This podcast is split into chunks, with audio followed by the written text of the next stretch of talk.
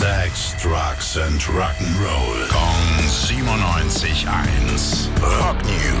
Moin, moin, mein lieber Tim, was hast du denn für uns? Dee Snyder von Twisted Sister, der veröffentlicht bald seinen ersten Roman. Der soll Freds heißen, beruht angeblich auf einer wahren Begebenheit und die Story dreht sich so ums Erwachsenwerden in Long Island, New York, Anfang der 70er. Hm, Klingt ziemlich autobiografisch, ne? so ein bisschen sachlich, fachlich. Ja.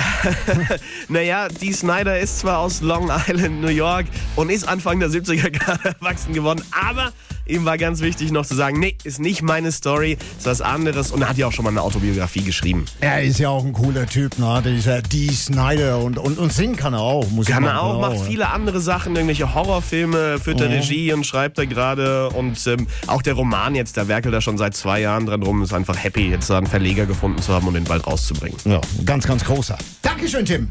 Rock News. Sex, Drugs and Rock'n'Roll. Kong 97.1. Frankens Classic Rocksender.